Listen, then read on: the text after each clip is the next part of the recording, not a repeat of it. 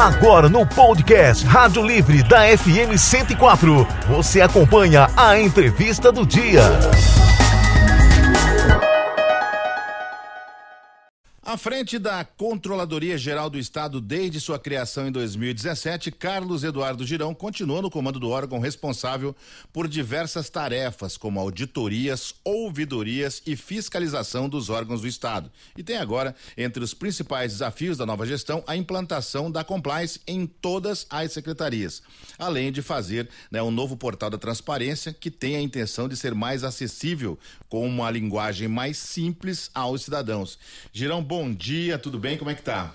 Muito bom dia, Joel. Bom dia a todos os ouvintes aí. É um prazer estar aqui. Tamo, tamo bem, estamos trabalhando aí. E eu vou fazer para você uma pergunta que o pessoal fala já, mas já é chato. É a mesma pergunta que você faz para a maioria dos secretários. Mas é a mesma coisa, né? É, a gente, é, eu sou do esporte, o Gildo falando aqui, né? A régua subiu, né? Porque foi você mesmo que, que colocou a régua tão alta. Qual que é o desafio agora? Nós temos uns portais de transparência, acho que melhores avaliados no Brasil inteiro. Isso. Né? E você fala em melhorar isso. Isso. É, bom, a gente conseguiu aí, a equipe toda da ouvidoria, que trabalhou muito em cima, junto com a é, antiga SGI, hoje STI, a gente conseguiu colocar em Mato Grosso do Sul sempre mais bem bem avaliado nos principais rankings nacionais, da CGU especialmente, e a última agora em dezembro de, da Tricom, que é a Associação dos Membros dos Tribunais de Contas, nós somos, nós e Paraná ganhamos o selo diamante. Então só os dois estados dos 27 é, e agora o que a gente tem, a gente já tem um contrato já em execução, com previsão de entrega daqui é, até junho do ano que vem, é, de uma alteração e transformação do contrato, do, do portal, trazendo uma facilidade e de acesso para o cidadão, mantendo tudo que a gente já tem de bom e facilitando ainda mais para o cidadão encontrar as informações gerenciais sobre, por exemplo, determinadas escolas, quantos alunos tem, quantos professores, aí o cidadão quer saber quanto custa aquela escola por mês, por ano, a outra escola, fazer comparações. Então a gente quer trazer essas facilidades para nós, cidadãos, exercermos o controle social, né? A gente falou, e, e, assim, eu fiz uma entrevista há, acho que há mais ou menos uns dois anos, Girão, na, na Jovem Pan, se não me falha a memória ainda, eu estava na, na, na Rádio Jovem Pan, e a gente fez uma entrevista sobre, para explicar um pouco do compliance, né? Uhum. E que é uma palavra relativamente pra, nova para Mato Grosso do Sul, mas a gente até falava fora do ar, até os grandes clubes de futebol têm, têm apostado nisso, né? Nessa, no compliance, auditoria e tudo mais. Queria que você tentasse, e é difícil mesmo, a gente dar uma, uma, uma explicada para a população, né? O que é isso? Né? Tá. É, esse termo ele vem ganhando força aqui no Brasil após a publicação da lei anticorrupção.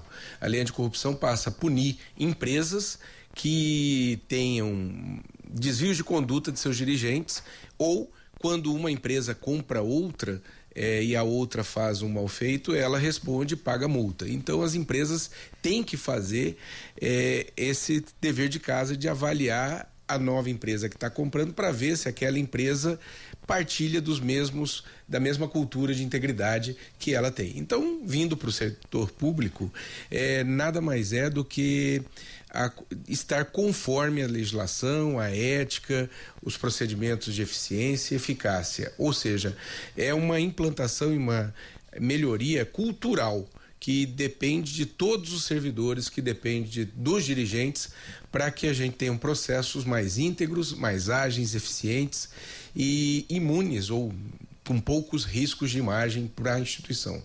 Carlos, é uma da, das coisas que o governador Eduardo Riedel citou quando confirmou você na pasta, né? Foi a sua experiência, né, em Brasília, em outros locais. Gostaria que o senhor comentasse um pouco sobre as, difer as diferenças de lá para cá. O que, que o senhor sentiu? Olha, é, a gente é um, foi um processo, né? A controladoria iniciou no, em 2017. Em final de 2016 teve a lei, mas a estruturação de fato se deu a partir de meados, final de fevereiro. Então é um trabalho novo. Eu eh, na controladoria, eu geral do, da União, eu sou servidor da CGU, entrei aqui no Mato Grosso do Sul, ela já existia, mas as transformações que houve a partir do momento da criação da controladoria mesmo em Brasília, que foi em 2003, eu estava em Campo Grande, então para a gente já chegava o assunto pronto. Então, tanto aqui quanto em São Paulo. E em Brasília, quando lá estive, já era uma instituição solidificada. Aqui não, aqui saiu do zero. Então você tinha que montar áreas como corregedoria, só tínhamos auditoria, uma ouvidoria a partir de procedimentos ou experiências da CGU. Então a, a diferença, eu diria, é que lá você já tinha um, algo pronto e está evoluindo. Aqui saiu do zero, então a gente foi com. Aproveitando os acertos da CGU, a gente foi implantando aqui, lógico, tendo os nossos percalços, e aí a gente conseguiu trazer essa experiência de fora, de forma que a gente avançasse muito mais rápido do que, por exemplo, a CGU avançou. Carlos, é, você poderia falar para os nossos ouvintes que tipo de serviços e informações ele pode encontrar no portal do Transparência hoje? Tá, hoje ele pode encontrar praticamente todas as informações que ele gostaria de ter. Por exemplo, organogramas, quem é quem em cada uma das unidades, onde que se localiza tanto entidades é, quanto os órgãos, tanto secretarias quanto fundações, autarquias, empresa pública, todas as despesas, todos os gastos. Você quer olhar, ah, uma determinada empresa, quantos contratos ela tem, você acha quantos contratos ela tem, quanto ela recebeu no ano 2023, você acha, salários de servidores, quanto que fulano ganha, beltrano ganha.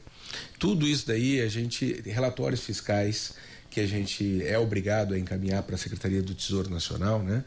O RREO e o RGF, para demonstrando o cumprimento da lei de responsabilidade fiscal, tem lá também. Tem os mais diversos, as receitas, quanto que o Estado está arrecadando, a partir de que base está arrecadando. Todas essas informações o cidadão pode encontrar no nosso portal. Girão, eu conversava esses dias, até trouxemos para entrevista aqui também, mas falamos isso fora do ar, mas não é segredo nenhum, com, com o doutor Alexandre Magno Lacerda, né, do, do, Ministério Público, ele falava assim, o pessoal tudo fala, ah, o Ministério Público não deixa, ele falou, não tem nada disso, eu tenho um, eu tenho um facão que ele fica bem no limite, se não passar a mão dali, não acontece nada.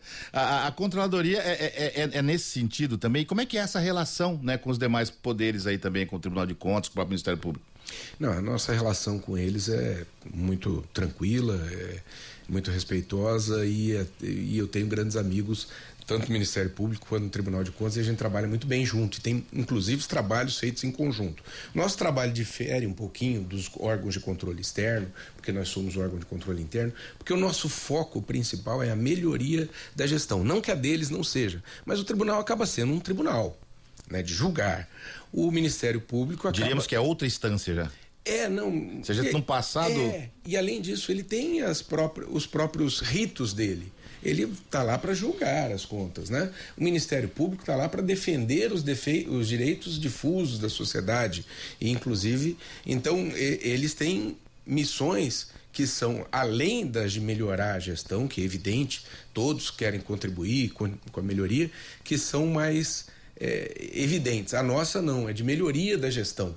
Então, os nossos trabalhos são focados em avaliar, por exemplo, políticas públicas e propor melhorias nessas. Eventualmente, você encontra alguma situação de desvios de conduta. E aí a gente aplica punição é, administrativa e auxilia o Ministério Público e o Tribunal de Contas nas missões institucionais mais proeminentes deles a, a, palavra que, que nem o serviço público, nem o serviço privado, nem o público gosta de ouvir, vou perguntar aqui, né? Como é que funciona a auditoria, né? Quem que solicita isso, né? É, é solicitado pelo órgão, a controladoria passa assim, fala, quer saber, vou auditar ali. Como é que funciona isso? A auditoria é o serviço é, é que, que tem, alguém comentou comigo que tem algumas mentiras que ele ouve. Adoro auditoria, gestor. Chegando. É, o gestor fala, melhor coisa, melhor auditoria. coisa. Isso aí, Girão, sabe como é que é? É, é você estar tá viajando tranquilamente para São Paulo no seu carro com o documento certo, tudo certinho. A Polícia Federal fala encosta. Ah. Você ah. tá correto, mas é ainda sempre, assim ninguém gosta. É sempre agradável. Não, então, mas essas são as mentiras que a gente ouve, né? Chega o auditor assim, olha, eu adoro auditoria, tomo aqui e tal. Quando você vai, o que precisar.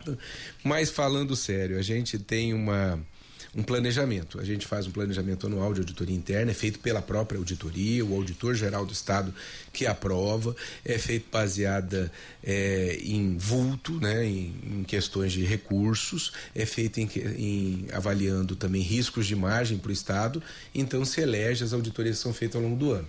Mas ao longo do ano a gente tem espaço também para receber eventualmente demandas do Ministério Público e também da, dos próprios secretários, porque os secretários podem querer, olha, determinado programa, é um programa muito importante para mim. Dá uma olhada, vê se é aquele negócio, olha de fora, vê se está tudo bem. aí o que não tiver a gente melhora. Então a gente tem esses tipos de auditoria. Eminentemente são planejadas por nós, mas a gente deixa espaço para demandas, tanto do Ministério Público quanto de, de da, dos secretários. Agora trazendo um pouco para as fiscalizações, né? Como que funcionam as fiscalizações pela CGE? Bueno, é no mesmo sentido, né? Os auditores eles são designados, eles se apresentam para a unidade e eles fazem a avaliação tanto da parte de é, do, do, da papelada para ver os ritos, é, os, os, procedimentos licitatórios se correram dentro do que a 8666, que é a lei de licitações, ou a 14133, que vai entrar em, em vigência agora, é, se, se elas se ele está tudo ok, e depois vai em loco para ver se a execução de determinado trabalho está sendo conforme o que foi contratado. E aí emite o seu relatório dizendo o que deve ser melhorado ou não, ou se eventualmente tiver algo em desacordo, glosando determinados valores de pagamento à empresa para que fique com o Estado até que a empresa faça conforme havia sido avançado no contrato. Certo. E uma das coisas que o senhor comentou é, em uma entrevista, né, foi que agora as punições vão ser mais céleres, né, quanto a, a esses casos. Como que o senhor prevê que isso aconteça? Olha, a gente, é, duro que a gente vai dando entrevista, a gente tem que lembrar o que a gente falou, né? Não, mas o que, o que a gente vem ganhando em termos de punição é expertise e agora a gente teve é, servidores que vieram, é, tivemos um concurso de 28 servidores, na corregedoria tem três colegas novos. Isso daí garante uma capilaridade maior, uma possibilidade de fazer mais processos com, com essa equipe. E aí a gente vai conseguir é, ter essa celeridade maior nos procedimentos. São 7 horas e 47 minutos, 7 e 47 Doutor Albino Romero mandando aquele abraço, falou excelente entrevista.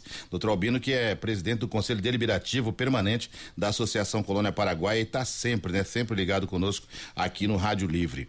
Girão, nós estamos aqui na, na, na, era do, do, do, do, da, do computador, da internet, tudo na palma da mão. O que, que é o iPad? É, isso aí. Esse é um instrumento que a gente está trazendo da Controladoria Geral da União, que ele serve para congregar todos os procedimentos administrativos de punitivos do Estado, né? Tanto disciplinares, né? Os PADs, quanto os de responsabilização de pessoa jurídica, que são os PARs. É, é o IPAD, então, É, é IPAD, isso aí. E, e o que que acontece? Ele vai facilitar muito porque, por meio dele, as peças processuais são impressas e, mais que isso, quando você lança todos os procedimentos ali, você tem informações gerenciais. Você sabe o que determinada secretaria está precisando de capacitação, quanto tempo está demorando um processo, se o processo tem a punição prevista é, na legislação, e aí você pode auxiliar a secretaria por meio de treinamento, e essa é a função da CGE como órgão central, de capacitá-los para que a gente consiga ter procedimentos mais ágeis, céleres e, e mais efetivos. Carlos, é, a controladoria tem um programa chamado Estudantes no Controle, é. né? O senhor poderia falar para a gente um pouquinho sobre isso, como que funciona, o que, que é? Essa é a parte lúdica da controladoria, né? Tem as auditorias, as punições, mas também a gente tem esse aspecto de procurar é, contribuir tudo isso é uma contribuição, mas com os estudantes que são cidadãos dos futuros, né? A gente busca de uma maneira bem lúdica com o pessoal do ensino médio tratar de informações envolvendo cidadania, seus direitos, seus deveres e com eles a gente consegue ela, ela, é, ter diversas etapas de, de processo, uma delas de transformação de escola, e eles acabam colocando ou criando hortas ou reformando bancos, é, quadras, criando salas de computador, para que a gente dê um sentimento de pertencimento para a garotada, para que eles saibam que aquela escola é deles, não é do Estado. O Estado vai lá e construiu, não. É deles, então eles têm que cuidar. E quem pagou aquilo ali, quem está pagando a educação deles, é o pai, são os pais deles, somos nós que contribuímos com impostos, não é dado. Então, a partir do momento que você tenha essa conscientização, e a gente está fazendo aos poucos, a gente atingiu ano passado 32 municípios, é, desculpa, 32 esco 37 escolas em quatro municípios. Esse ano a gente quer expandir e a gente tem uma colaboração muito grande da Secretaria de Educação. A ideia é que a gente consiga plantar uma sementinha para que no futuro a gente tenha cidadãos mais cientes de seus direitos e possam efetivamente cobrar das instituições de qualquer instância, estadual, municipal, federal, os direitos que devem ser assistidos, para que a gente tenha uma sociedade efetivamente transformadora no nosso país. E essa também é uma forma de transparência, né? Que é um dos objetivos aí da controladoria, né? Transparecer para os alunos. Sim, e também fomenta a consciência dos alunos para que eles possam utilizar o nosso portal da transparência, porque a gente precisa também disso, de uma sociedade preparada para utilizar as informações do nosso portal. Carlos, eu queria falar sobre a Ouvidoria Geral do Estado, que é integrante da estrutura da CGE. Você poderia falar sobre os trabalhos desenvolvidos na ouvidoria? Tá. O Estudantes do Controle é um deles, tá? O portal de transparência também está vinculado na ouvidoria. Além desses, a gente tem a parte de recebimento de demandas dos cidadãos, aquela, aquela parte de aproximar com o cidadão. A gente tem lei, o atendimento à lei de acesso à informação. O que, que é isso? É tudo que o, o, o, o, cidadão não achar no portal, por alguma razão, não soube onde que está, ou a informação está tá muito consolidada, não está detalhada como ele quer, ele pode fazer um pedido. E aí a gente tem um prazo legal de 20 dias para atender. Essa, a ouvidoria cuida disso junto com as secretarias. E a, também cuida sobre manifestações, reclamações, elogios, é, denúncias, é, questionamentos, sugestões são encaminhados para a ouvidoria e a ouvidoria trata junto com as secretarias. Tá? E, eventualmente, denúncia, se envolver servidor público, a nossa corregedoria trata, se não, se, houver, se envolver programas de governo, a gente faz uma auditoria. É evidente, depois da gente é, fazer um juízo de admissibilidade. Às vezes tem coisas que não tem nem subsídio para a gente começar algum trabalho. Tirão, para a gente encerrar, uma da, eu estive na, na, na, gestão há pouco tempo e uma das coisas que a gente ouve muito do, do, do servidor, do modo geral, é, é ah, mas eu, eu faço direitinho, o outro não faz. Eu queria que você deixasse esse recado, né? Não é nada de. de, de mas assim, para o servidor entender que, que desvios de conduta, esse tipo de coisa, realmente é observado, né? A gente percebeu isso e percebe que cada vez mais né, isso vem acontecendo, para que o, o servidor, aquele que faz o certo, para que realmente, não que ele seja beneficiado, mas que ele tenha, né, essa, ele cumpriu o papel dele né? E os outros terão que cumprir também, né? Terão que, que trabalhar certinho, vamos dizer assim. É, como você bem disse, isso é uma punição ou é, é um comportamento previsto na Lei 1102 do Estatuto dos Servidores que é passível de punição. É evidente, isso está claro, isso é, não é novo, desde 90 está aí. E, mas o que a gente tem que ter, e isso eu acho que é, é essa cultura de integridade e de compliance, com um aspecto de comunicação junto aos servidores, eu acho que isso daí faz ter um sentimento de pertencimento e os próprios chefes, eles se sentem é, parte do todo. O problema todo é se sentir parte de um negócio. É bem legal você se, se sentir parte de algo e algo que está dando certo, né? Então a gente acredita que com a parte de comunicação que a gente vai fazer de integridade e tal, os servidores possam se sentir é, parte, porque ninguém quer punir ninguém, né? É evidente. A gente quer que, poxa, que a gente quer entregar um trabalho para a sociedade que afinal de contas é quem nos paga. E isso tem que ser algo partilhado por todos que aqui estão no governo.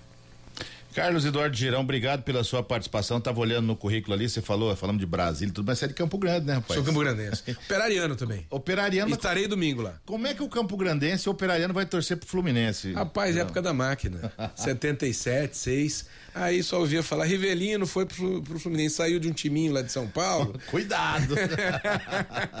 e, foi, e foi o Fluminense ser campeão. O Castilho também, né? Técnico do Operário. Né? Castilho né? é o goleiro histórico do Fluminense. E vários jogadores aqui. O Kleber, que jogou na ponta no daqui, era do Fluminense também. Jogou no Flu também. Gerão, obrigado pela sua participação. Tá Os microfones sempre abertos. Eu acho que a comunicação é algo que, que o servidor tem, né, tem que fazer, mas tem que se comunicar. E além de comunicar para a sociedade, né? A Rádio Educativa também tem essa função. Obrigado mais uma vez. Obrigado, Sérgio. Você conferiu a entrevista do dia no podcast Rádio Livre da FM Educativa 104.